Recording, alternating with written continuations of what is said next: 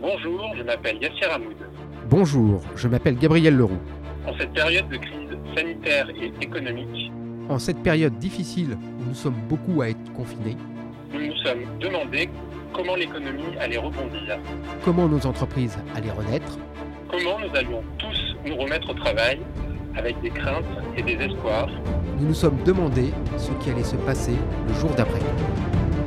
Rebondir, Rebondir, le micro-podcast pour préparer l'après-crise. Pour initier cette réflexion, nous nous sommes tournés vers des psychologues, des économistes, des philosophes, des spécialistes du management, de la stratégie, des personnes issues de l'entreprise, et d'autres encore pour de courtes interviews tonifiantes et éclairantes.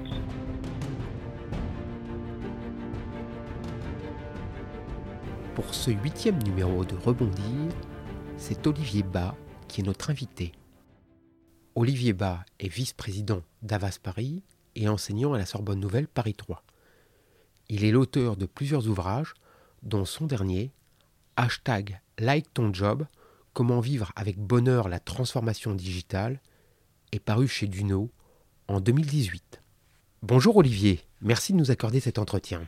Merci Gabriel de, de m'avoir convié à cette interview. Hier a débuté le processus de déconfinement. La vie reprend son cours, la vie des entreprises également. Quel est le mot qui vous vient à l'esprit pour évoquer la situation actuelle, non seulement la crise, mais aussi l'après-confinement et les enjeux donc du déconfinement pour les entreprises? Le mot qui me vient à l'esprit, c'est paradoxal. Euh, paradoxal parce qu'à la fois dans cette crise qu'on a vécue et qu'on est encore en train de vivre, on sent bien que c'est à la fois un monde de menaces euh, et, et d'opportunités, donc il y a une forme de, de paradoxe, et puis paradoxal aussi parce que euh, je pense qu'on est tous euh, un petit peu dans la même situation, c'est qu'on a tous envie, envie de reprendre, envie de retourner à la vie d'avant, envie de retourner euh, dans nos entreprises, et en même temps, on a un petit peu peur, on est dans la crainte. Je vais vous citer trois, quatre chiffres qui viennent d'une étude qui vient de sortir, une étude faite par le CSA. 44% des salariés français euh, sont dans une forme de détresse psychologique. 49% s'inquiètent sur l'avenir. 42% sont inquiets pour eux-mêmes et 30% euh, se sentent démotivés. Donc, on a à la fois cette envie d'aller de l'avant et en même temps euh, cette, euh, cette crainte. Euh, Et ça, ça amène à un autre paradoxe, c'est qu'on sait tous que pour qu'une entreprise euh, fonctionne euh, le mieux possible, que qu'elle soit dynamique euh, euh, et qu'elle se développe, euh, on a besoin que les gens aient un mental qui soit un mental positif. Or là, le mental des troupes, si j'ose m'exprimer ainsi, est un petit peu altéré par cette crise. Votre dernier livre s'intitule Hashtag Like ton job et porte sur la manière de vivre la transformation digitale. Une question un peu provocatrice peut-être, peut-on encore aimer son job dans la situation actuelle, une situation de risque, d'angoisse, de fatigue également peut-être du télétravail pour certains salariés, et comment peut-on encore aimer son job? Alors, euh, le, livre auquel vous faites référence, qui est mon, dernier ouvrage, en fait, ne, ne traite pas euh, de la transformation digitale, mais plus exactement des transformations des comportements dans un monde digital. Euh, hein, mon, sujet ne traite pas euh, euh, de- des évolutions technologiques, blockchain, IoT, intelligence artificielle, mais bien de comment la technologie modifie nos comportements. Donc ça, c'est une première chose.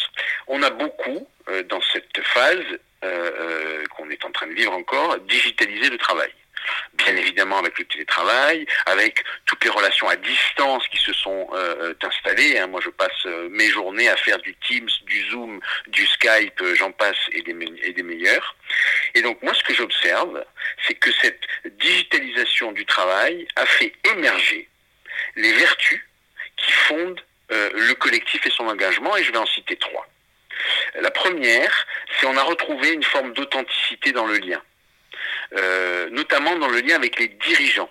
Euh, moi, j'accompagne euh, beaucoup d'entreprises et un certain nombre de, patrons ont recréé du lien avec, les, avec leurs équipes, y compris à distance. Je prends le cas de, Stéphane Richard, qui est le, patron d'Orange, qui est une, société que j'accompagne, qui a mis en place des systèmes de réunion où, une fois par semaine, il, il, il, il organisait une réunion avec une équipe quelque part dans le monde pour recréer du, recréer du lien. La deuxième, c'est qu'on a redécouvert la dimension humaine du management. C'est-à-dire que le management à distance, le fait d'avoir ces équipes qui sont en télétravail et de ne pas être en proximité physique, euh, nous a fait comprendre que la dimension humaine dans le management était essentielle. J'en veux pour preuve le fait qu'un grand nombre d'entreprises ont proposé à leurs managers toute une série de solutions digitales de type webinaire, de type e-learning, euh, de type atelier de co-développement en ligne, pour les aider dans les dimensions euh, humaines, psychologiques et émotionnelles du, management. Et la troisième chose, c'est l'utilité on a retrouvé le sens de l'utilité de ce que l'on fait. Euh, faire des choses utiles aux autres, euh, euh, servir l'intérêt général. Donc, on voit bien qu'on a digitalisé le travail, et en même temps qu'on a fait émerger des vertus qui fondent le collectif. L'authenticité du lien, la dimension humaine du management et l'utilité. Et moi, j'ose espérer qu'on n'oubliera pas ces trois vertus-là, parce qu'en n'oubliant pas ces trois vertus-là, on pourra redonner au travail qui est en train de se déconfiner euh, à nouveau euh, euh, un intérêt pour, pour tout le monde. Dans ce podcast, nous essayons de nous demander comment les entreprises peuvent rebondir et si l'on regarde le dictionnaire, rebondir signifie retrouver une situation favorable après une période de difficulté. Est-ce que la transformation digitale, dont on parlait beaucoup dans les entreprises avant la crise, va se poursuivre, peut se poursuivre comme si de rien ne s'était passé et doit se poursuivre? Est-ce que c'est souhaitable et doit-on avoir un autre rapport au digital? Je ne sais pas si vous avez vu circuler sur les réseaux sociaux, notamment sur Twitter, un tweet qui a fait un tabac. La question qui était posée, c'est qui s'occupe de la transformation digitale dans votre entreprise? Il y avait trois modalités de réponse. Est-ce que c'est votre CEO Est-ce que c'est votre Chief Digital Officer? Ou est-ce que c'est Covid-19 et bien évidemment, c'était Covid-19 qui était euh, coché. Euh, et donc, c'est intéressant de voir comment cette crise sanitaire, qui s'est transformée ensuite en crise économique, a accéléré la transformation digitale. Ça veut dire quoi? Ça veut dire que les blocages ne sont pas technologiques. La technologie a permis très rapidement de mettre des millions de personnes en télétravail et, de faire que le digital redevenait essentiel euh, dans, l'activité des, entreprises. Les blocages, ils étaient humains.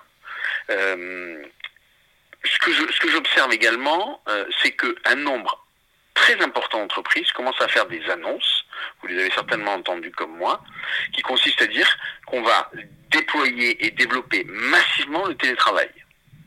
Euh, par exemple, PSA qui a fait une annonce euh, où elle disait ne pas vouloir revenir euh, au, travail d'avant. Je pense qu'il y a des raisons économiques aussi à, cela, mais ça dit bien qu'on a, on est dans un mouvement qui n'est pas prêt de revenir en arrière. Et là encore, je vais faire le lien entre deux choses, entre le digital euh, et la manière et l'état d'esprit. Je ne sais pas si vous savez, je fais un tout petit peu de neurologie euh, pour les pour les nuls. Notre cerveau il est constitué de, de trois de trois parties. Euh, le cerveau reptilien qui est les réflexes, le limbique qui est la zone de nos émotions et le néocortex qui est le cerveau dit de l'homme moderne qui est là où sont toutes les fonctions cognitives supérieures. Dans des périodes telles que nous les vivons aujourd'hui, il y a une véritable OPA de notre limbique sur notre néocortex.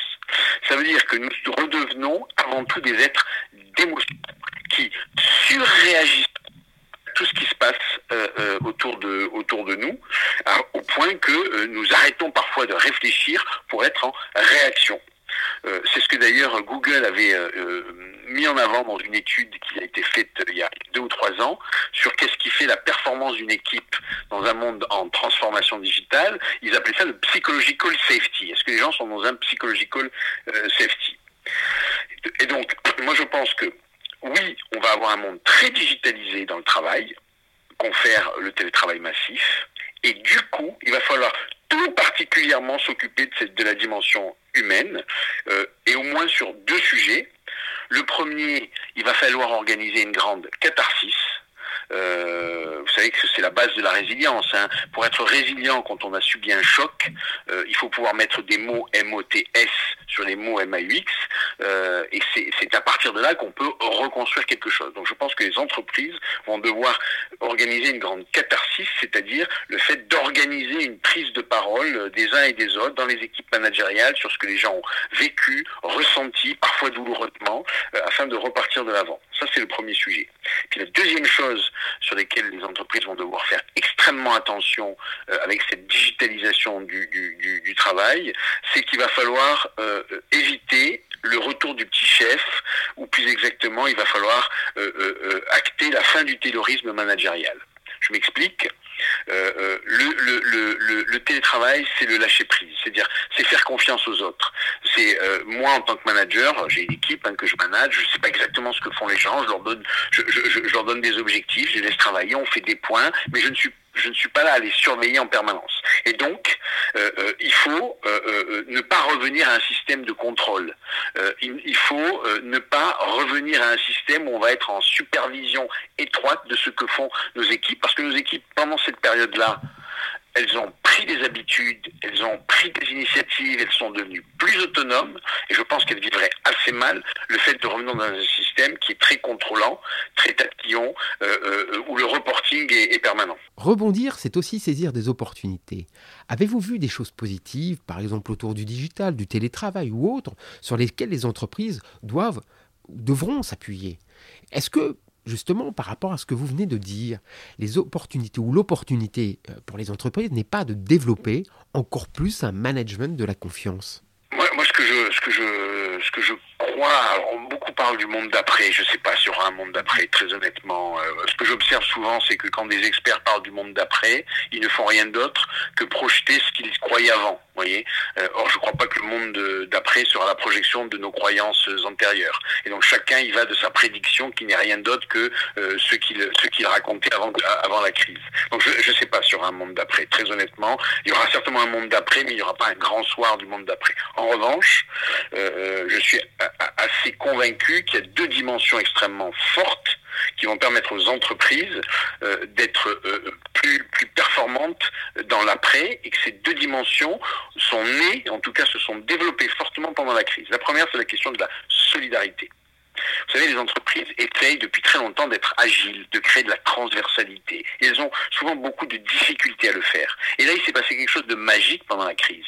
C'est que cette transversalité a eu lieu c'est que les gens se sont aidés. Il y a des entreprises euh, qui ont mis en place des plateformes euh, d'aide où les gens disaient ben moi j'ai du temps, euh, j'ai de la compétence, je peux la mettre à disposition d'un tel ou un tel.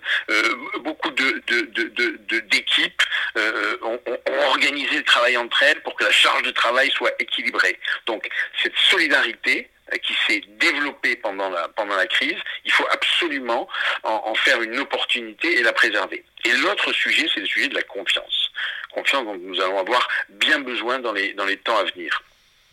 En fait, euh, euh, on, s'est aperçu de quelque chose que les militaires connaissent bien, c'est que euh, quand on n'a pas confiance face à ce qui est devant nous, qui représente une forme de danger, quand on n'a pas confiance face à ce qui est devant nous, alors il faut absolument avoir confiance à ceux qui sont à côté de nous.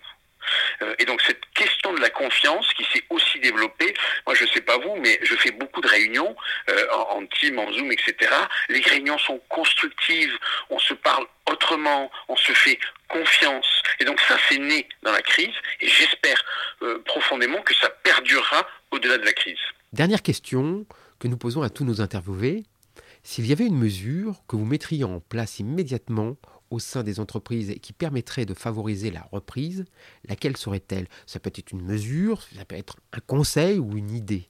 Vous l'avez compris dans mon propos, hein, je pense que la, la, réussite, la performance d'une entreprise, et notamment dans des périodes comme ça, provient à au moins 50% de l'état d'esprit et du mental si vous avez un mental positif, si vous avez un état d'esprit qui est constructif, alors vous avez une ressource qui fait que vous arrivez à mobiliser les, énergies, à engager les, équipes. Euh, et donc, moi, ce serait quelque chose autour de, du, triple D. Je vais appeler ça le triple D. D'abord, le discours. Discours engageant. Vous savez, quand on est face à un grand tunnel euh, euh, froid dont on ne voit pas l'issue, vous pouvez raconter aux équipes la longueur du tunnel, les difficultés qu'elles vont rencontrer, leur dire que si on n'arrive pas à traverser ce tunnel, on va mourir. et donc, ce faisant, vous rajoutez de l'angoisse à l'angoisse. La seule façon de faire en sorte que les équipes rentrent dans ce tunnel, qui est cette crise que nous traversons, c'est de leur raconter deux choses. Euh, euh, la lumière au bout du tunnel, c'est-à-dire le, sens de ce que l'on fait et à quoi ça sert, et la solidarité bienveillante des gens qui vont rentrer avec eux. Donc le discours engageant, la décision courageuse, je pense qu'il va falloir prendre des décisions euh, courageuses. Vous savez, j'ai une, formule qui est demi-décision égale bordel au carré. Euh, je pense fondamentalement que dans ces périodes-là, on est parfois euh, tenté de prendre des demi-décisions parce qu'on est dans l'incertitude. Et ces demi-décisions génèrent du bordel au carré, donc il faut prendre des décisions risquées, osées, courageuses. Et la troisième chose, c'est qu'il faut créer une dynamique positive. Et la dynamique positive, ça va être de valoriser l'effort plus que le résultat. Parce que le résultat va pas venir tout de suite. Euh, économiquement, ça va être euh, compliqué.